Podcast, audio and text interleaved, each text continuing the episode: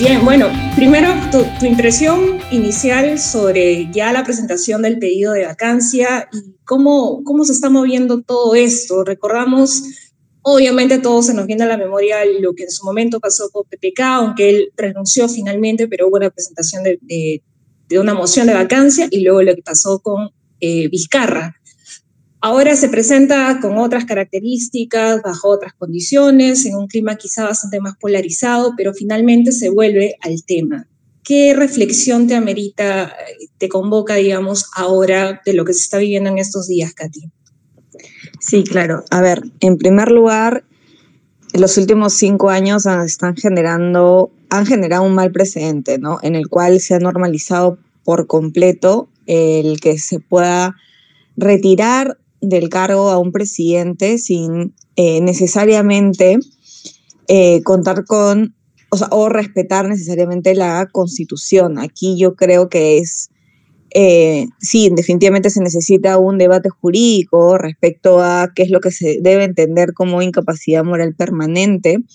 Pero lo que hemos encontrado en el caso de Castillo es esta rapidez en el cual se presenta la, sí, se presenta la moción de, de, vacancia, ¿no? O se va a presentar, perdón, hoy día he estado un poco ocupada y no he podido seguir las noticias, pero este, eh, eh, la amenaza constante de poder eh, generar o amenazar constantemente al presidente deja un mal precedente, ¿no? Y, y sin duda trastoca el verdadero sistema que tenemos, ¿no? Es cierto cuando el presidente señalaba al principio de su de su, de su mensaje a la nación el día de ayer, que hay un grupo de personas de, y de políticos que eh, no aceptaban la derrota. Y eso es verdad. Escuchábamos desde el primer día en el Parlamento, algunos congresistas, felizmente era un número bastante marginal, de parlamentarios que señalaban de el presidente se tendría que ir, ¿no? A pesar de que han sido elecciones, eh, han, han, sido elecciones este, limpias y este, además observadas por, valga la redundancia, observadores nacionales e internacionales que avalan esta, esta, estas elecciones. Sin embargo, claro, lo que hemos visto es una serie de torpezas políticas en el cual el presidente eh, se está volviendo cada vez más solo. Y con estos, en, en, con estos temas de, por ejemplo, falta de transparencia y unos claros conflictos de interés que se presenta alrededor suyo, eh, le da cada vez más posibilidades a, esto, a, a, a, políticos que, que desconocí, desconocen esta elección, pero también aquellos que incluso lo apoyaban, ¿no? Es decir, el debilitamiento que se tiene con Castillos es bastante alto. Y, y creo que eso no va a suceder, por ejemplo, con otros, eh, con, en el caso, por ejemplo, de Vizcarra, ¿no? Él no, no tiene un apoyo ciudadano que lo respalde y ante esta soledad política, pues este tra trastocamiento que se, que se ha estado viviendo a partir del de, uso de, de, medidas como la vacancia, pues eh, va a generar que su gobierno sea muy corto, ¿no? La pregunta es cuán corto será. Y ahora viene también otro tema, ¿no? Ya se ha pronunciado a través de sus redes Vladimir Cerrón, secretario general de Perú Libre, lo propio hizo en su momento Guido Bellido, ¿no? Cerrón anunciado que van a, o sea, convocado una, una asamblea para este fin de semana, me parece, para determinar finalmente cuál es la posición del partido frente. Y sabemos que, bueno, si bien es cierto, la bancada de 37, no los 37 están este, orientados en un mismo camino, porque hay una facción del magisterio, por decirlo de alguna manera, pues obviamente este, va a ser importantísimo que se decida en esa asamblea para, para ver cuál podría ser también el destino del, del propio presidente, el destino por lo menos de, de, este, de esta solicitud de, vacancia. Sin duda, ¿no? A ver, creo que uno pensaría, a pesar de que se ha visto, pues desde, desde el retorno. Hola, no sé si me pueden escuchar a mí. A ver si Hola. Patricio que está por ahí me puede confirmar. Yo, sí, yo ahí te estamos. escucho. Eh, a Katy, no sé, dejamos de escucharla. No sé si está Pensé por ahí. que era yo. Siempre, siempre que pasan esas cosas pienso que soy yo. a ver, creo que Katy, Katy es la que tiene el problema. Vamos a, a, ver, a confirmar en un rato. Katy, si nos escuchas, puedes volver a iniciar quizá. A veces suele pasar esto con los space es, es así, porque ya, ya, ya, tenemos un poco de manejo, ya nos ha pasado cada cosa. Un poco de tranquilidad en estas situaciones. Durante estos meses. Sí, siempre con Patricio. El gran Patricio Ortega siempre está ahí apoyándonos en los controles. El gran Patricio. No sé a.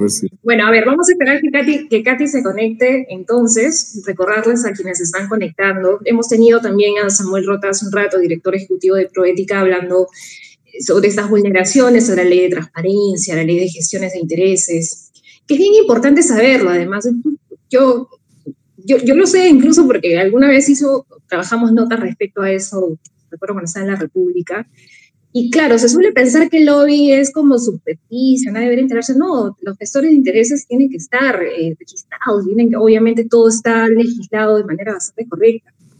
Pero la transparencia también es súper importante. Ahora que se ha cumplido 21 años del, del gobierno de transición, tanto que recordamos la, la, el regreso a la democracia, bueno, una de las cosas más importantes, de hecho, fue justamente poner las bases de la ley de transparencia, eh, el portal de consulta amigable del MEF, eh, todos los portales de las instituciones públicas deben de tener el registro de visitas.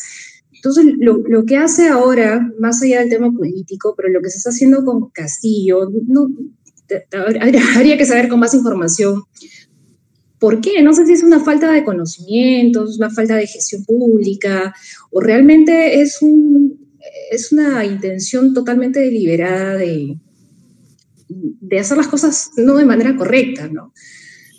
Pero todo eso suma al tema político y nosotros, todos nosotros estamos de por medio, por eso es que seguimos hablando de esto, pese a que han pasado cosas tan fuertes como el sismo en Amazonas, donde hay tantas personas que necesitan ayuda, y las millones de cosas que como periodistas nosotros sabemos, y como supongo que cada uno de ustedes en sus profesiones sabe que es necesario conversar y también darle foco y nuevamente tenemos que estar hablando de este tipo de cosas y dando vueltas y, es, es, un poco bastante complicado, ¿no? Me parece que Katy ya está... me parece que Katy ya está nuevamente como hablante, Katy. Sí. ¿Qué tal? ¿Me habían escuchado o, no? Mm, Ahora sí. Creo que este, sí. Escuchamos una parte. Bueno, la, la, idea era un poco, eh, ¿cómo evalúas tú pues esta posición de Perú Libre todavía, bueno, incierta, aunque hay algunos atisbos de de, de, lo que están pensando, porque Cerrón ha dicho que va a haber una asamblea, Bellido ya se pronunció, este, hablando incluso del gorro y el sombrero, un poco el discurso similar al, de la propia oposición en torno a la crítica de Castillo, Alianza para el Progreso de, César Acuña, bueno, él mismo ha señalado en sus redes, este, bueno, como que un poco sacando cuerpo de toda esta situación eh, en torno a Castillo. ¿no? ¿Cómo evalúas tú este, este escenario, este panorama? Claro, como había mencionado, eh, Castillo cada vez está más solo, ¿no? Eh, y no sé si se había escuchado esto, pero em, en ciencia política se habla de la fortaleza de los del presidente dependiendo de su contingente legislativo, que es el número de personas o de políticos de su partido dentro del Parlamento, ¿no? Y en el caso de, de Castillo, claramente teníamos, nos presentamos el escenario es además un escenario de partidos desinstitucionalizados y donde se sabe de que el presidente va perdiendo apoyo. Sin embargo, este apoyo ha sido, ha, sido, se ha perdido muy rápido, ¿no? Y en parte es porque eh, Castillo no es líder de su propio, del partido en el cual él, por el cual es, él es el presidente. Ahora, otra cuestión es que, claro, uno encuentra además este, este tipo de, entre comillas, alianzas muy débiles, en el cual, claro, se, se podía ver que había un acercamiento de, eh, de Alianza para el Progreso con, con Castillo, porque no se puede hablar de Perú Libre, ni siquiera sabemos o sea, cuán, cuán cercano realmente es Pedro Castillo a su propio partido.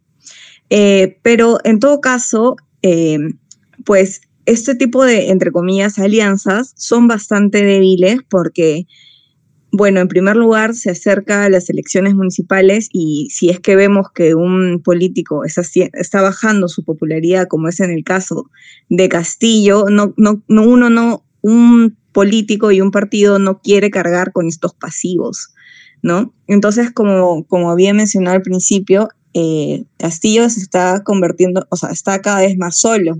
¿No? Y necesita mayor posibilidad de negociar con, partidos, con los partidos políticos eh, que se pueden considerar de centro o son más pragmáticos este, para poder mantenerse en el cargo.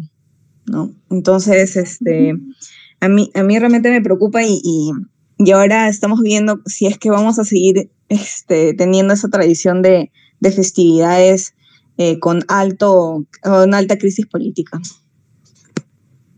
Condiciona el hecho de que el Congreso tenga una desaprobación tan baja, 79% de acuerdo, me parece que es la encuesta de, del IEP, eh, y, y, eso lo digo por lo que pasó también con Vizcarra. Una vez que se da la vacancia, pues se generó toda esta crisis política, social, que tuvo costos bastante altos, incluso para los partidos, los partidos de oposición que generaron la vacancia.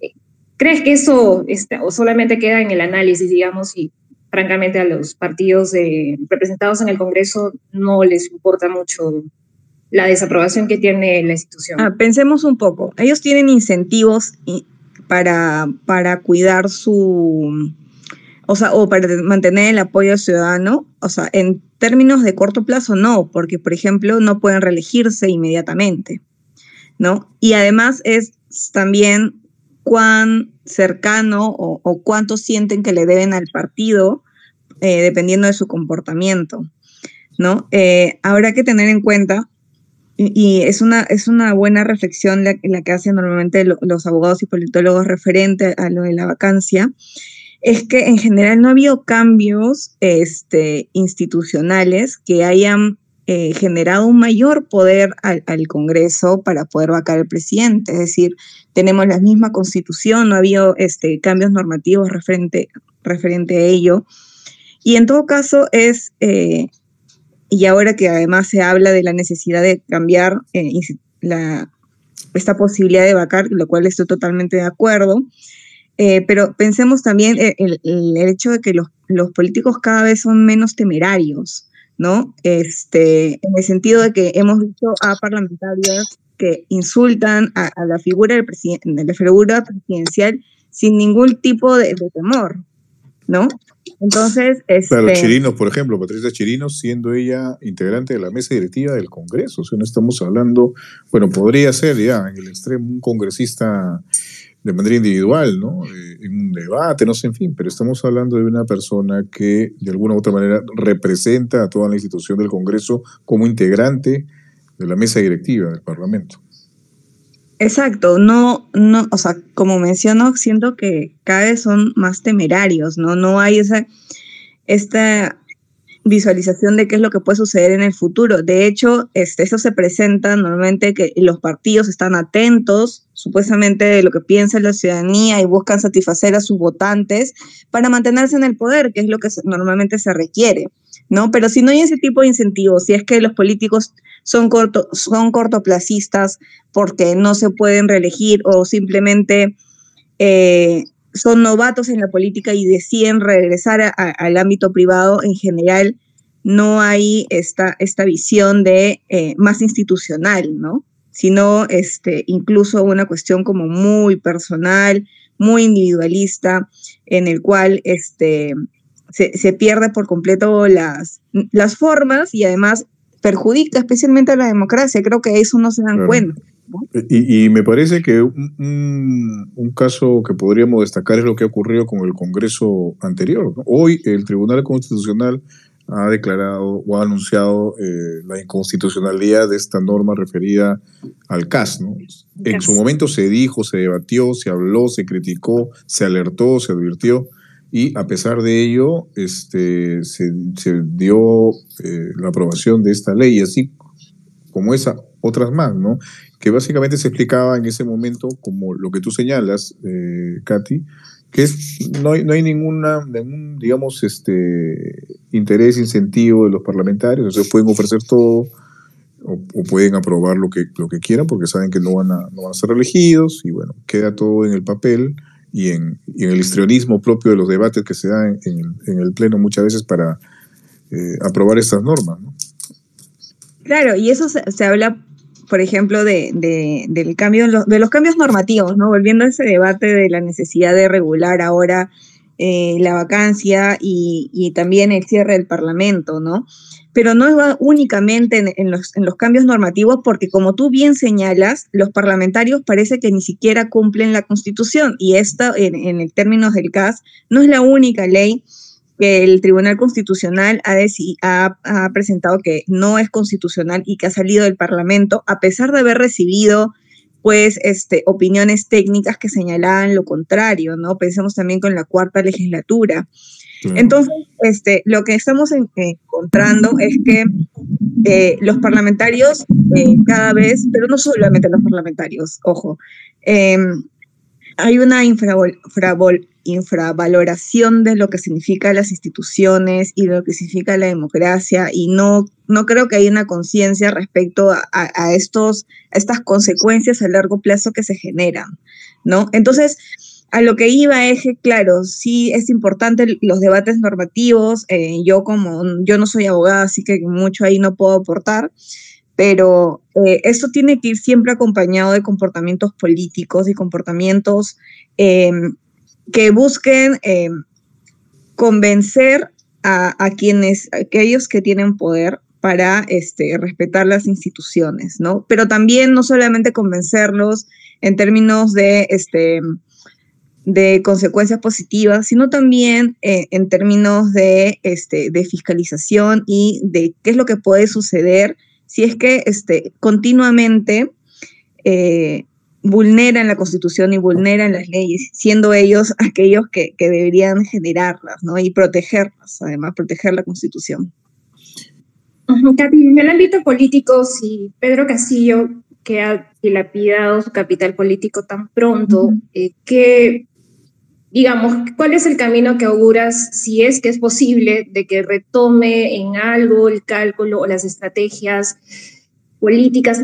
Piensa en el acercamiento que hubo además con César Acuña, que ha tuiteado, pues, no sé si hoy, no, no estoy segura si el tuit es de hoy día, pero básicamente es como darle espalda, ¿no? o sea, menciona el tema de, la, de las reuniones, en realidad como que eh, denunciándolo. Eh, ¿Dónde, ¿Dónde podría, si es que es posible, obtener este respaldo político, ya lo de Castillo básicamente es inevitable que va a ser un desgaste que, como decías al inicio, no se sabe exactamente cuándo, pero de todas maneras va a terminar saliendo antes de su periodo presidencial. A ver, yo creo que en política lo que nos enseña el Perú es que todo puede suceder, ¿no? Este, y que en general eh, los políticos pueden revivir, a pesar de que uno puede considerar que, que son en estos momentos cadáveres, ¿no?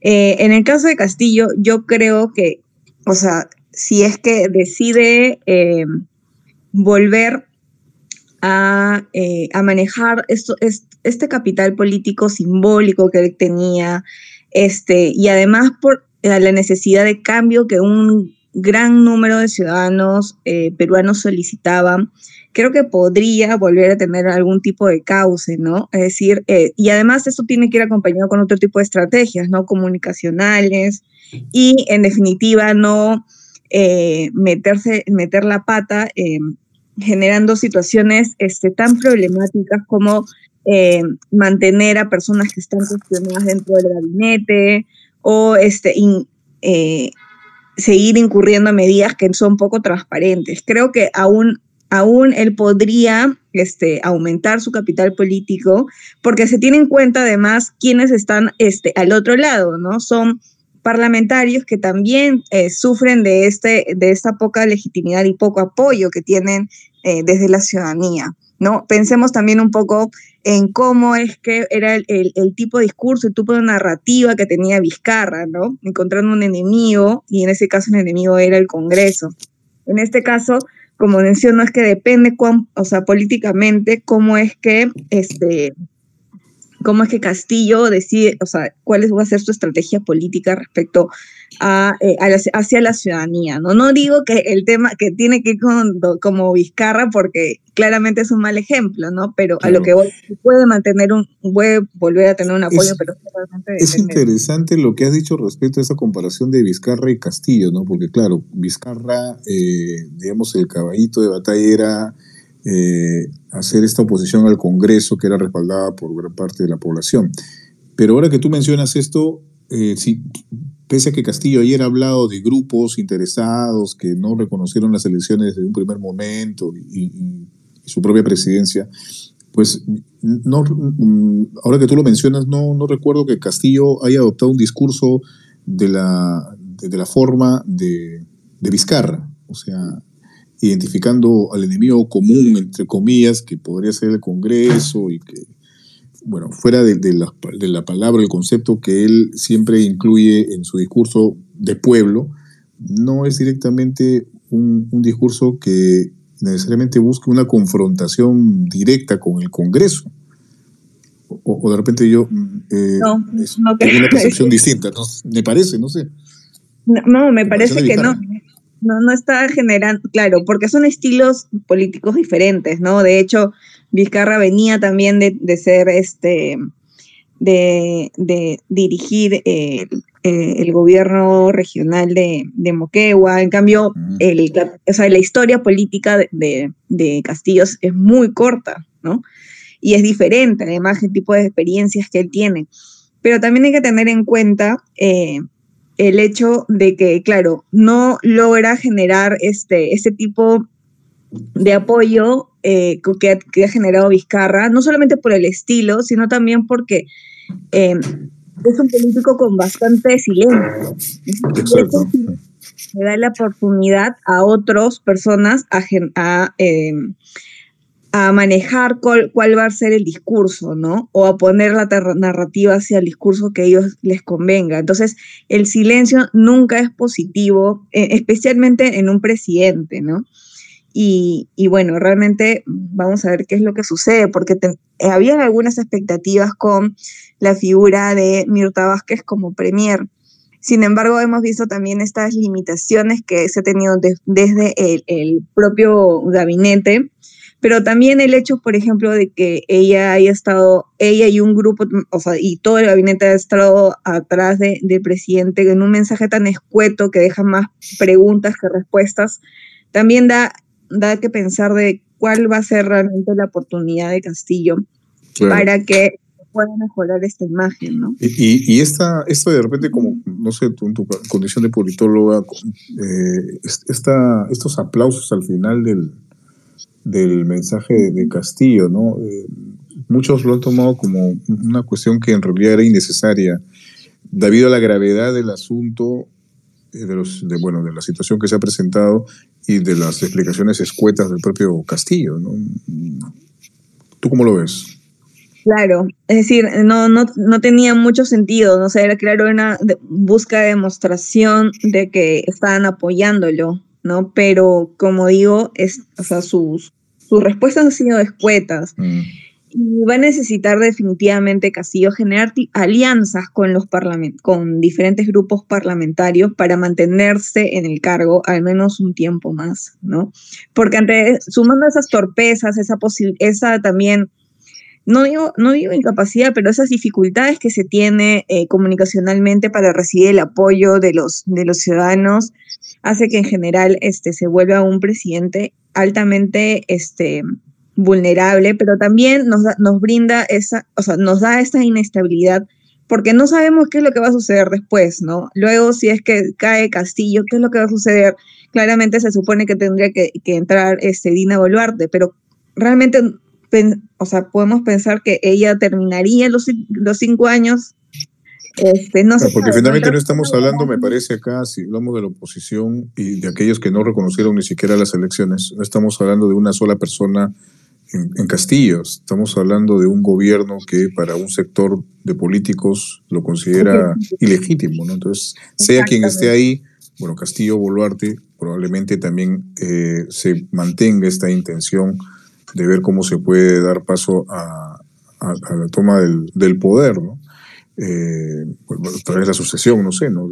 Eh, del Congreso, pero bueno, ahí, ahí habría una discusión, supongo, abierta respecto a si podría ser legítimo o no, si se tendría que convocar a elecciones generales o no, o si es que se sale con algún tipo de, interpretación que permita que los congresistas permanezcan sus cinco años y, finalmente hayan elecciones solo presidenciales. O sea, en realidad es, es eh, muy preocupante e inaudito que cuatro meses de asumido el cargo un presidente de la República tengamos que estar en estas conversaciones, ¿no? Buscando fichas y ver qué cosa puede pasar en, una situación de pandemia que todavía vivimos, ¿no? Ha habido un sismo el fin de semana y tengamos que estar haciendo cálculos de, de esta eh, naturaleza, ¿no? Es, es realmente lamentable. Aparte, la, la, interpretación que constantemente se hace de la vacancia, ¿no? Pensando que es una, un instrumento de control político, que es un juicio político, que es una forma de sancionar, digamos, que el presidente no comunique bien. Claro, me refiero que se ha hecho tan, se ha hecho tan habitual que, de hecho, e, e, incluso repetirlo, y, ustedes como politólogos, como comunicadores, pues, se hace reiteradamente, pero eh, la, lo que ha quedado en la gente es completamente distinto en la mayoría. consideran que esto sí tiene que ser sancionado con la vacancia. Y es bien peligroso que venga incluso de, de, sectores del propio Congreso, ¿no? O de partidos políticos. Sí, pensemos también en, los jóvenes que, que, nacen, o sea, que, que, crecen viendo esto, ¿no? O sea, viendo normalizando que los presidentes no acaban cinco años, no acaban en cinco años y que puede ser vacado fácilmente. O sea, realmente al final la vacancia es eh, la suma de votos, ¿no? En lugar de un, este, de un espacio en el cual este, se presenta eh, una remoción del cargo por, por, por grave, o sea, por razones este, relativamente claras, ¿no? Este es, es el uso de, de, la vacancia como por incapacidad moral permanente como una caja de Pandora. Y además, a mí me preocupa mucho el hecho de que hay este, algunos parlamentarios que señalan que quieren que el presidente los escuche y por eso lo van a este, llamar a, o sea, por eso, lo, por eso presentan esta amenaza de vacancia, ¿no? Porque quieren hablar con el presidente. Cuando existen otros, otros este, espacios y otros mecanismos este, de, en el cual este, los, los parlamentarios pueden hablar con el Ejecutivo, ¿no? no necesariamente con el presidente, si es que lo desean con el presidente, pero también, o sea, no nos saltemos las figuras que el, el, los parlamentarios tienen la posibilidad de censurar este, de censurar ministros, de pedirles información, que sería el primer paso, ¿no? Claro, estación de este preguntas, interpelación, censura, hay una serie de mecanismos, de figuras que están eh, incluidas en, en, nuestra constitución. Y además, y además que decir todo eso ni siquiera es defender a la persona que está ocupando el cargo de presidente, es parte de lo que manda la Constitución, de lo que dice la ley, del procedimiento, del debido proceso, como lo mencionaba Samuel hace, hace unos minutos, ¿no? Eh, tiene nada que ver con una defensa cerrada a un presidente, simplemente es, es, es ir por, lo, por el cauce legal y normal y lo que debería ser en realidad, ¿no? No desnaturalizar la figura de la vacancia. E, exactamente, ¿no? Y, este, y pensemos también en este nuevo rol protagónico que, que ahora tiene el Parlamento, ¿no? Que antes este, no se tenía a, tal magnitud en el cual nos pone en vilo este, constantemente de qué es lo que puede suceder eh, con, el, con el presidente. lo que pasa es que no, hasta antes del 2016 no había, por ejemplo, una mayoría absoluta, como lo hubo en esas elecciones, ¿no? con Fuerza Popular eh, hostigando a Pedro Pablo Kuczynski, ¿no? y luego con Vizcarra, y ahora mismo con Castillo. Eh, si bien es cierto, tenía una bancada nutrida de 37 integrantes, pues todos este, estas decisiones fallidas y en fin, una serie de, episodios en los que se ha visto involucrado desde el señor Bellido cuando fue primer ministro, en fin, el propio Castillo, hacen que obviamente se debiliten constantemente, y, las propias pugnas internas también. O sea, hay una serie de factores acá que, que determinan esta situación tan endeble y tan precaria que, que nos está este, involucrando a todos finalmente como, país. ¿no? esto de los votos es importantísimo, porque claro, eh, ¿qué está, ¿de qué estamos hablando exactamente? Solamente de números de votos, porque si es así, entonces la constitución en realidad, eh, no sé, ya, ya, no, ya, no, ya no daba para más. Porque de qué estamos hablando? O sea, el figura como la vacancia, las censuras, en fin, son cuestiones que permiten regular de alguna manera un equilibrio eh, de, poderes, el propio sistema democrático, ¿no?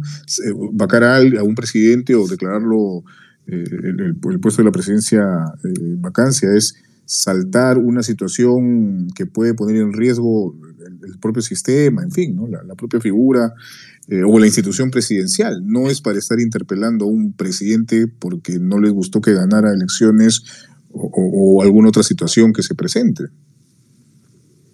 Exactamente, ¿no? Eh, como bien mencionas, es, es un tema, pareciese que fuera solamente un tema de números en lugar de un respeto hacia la constitución y hacia el, hacia el régimen. Hacia las instituciones, ¿no? El Congreso mismo, la presidencia, en fin. Exacto, y, y, y ahora, este, ¿cómo revertimos eso?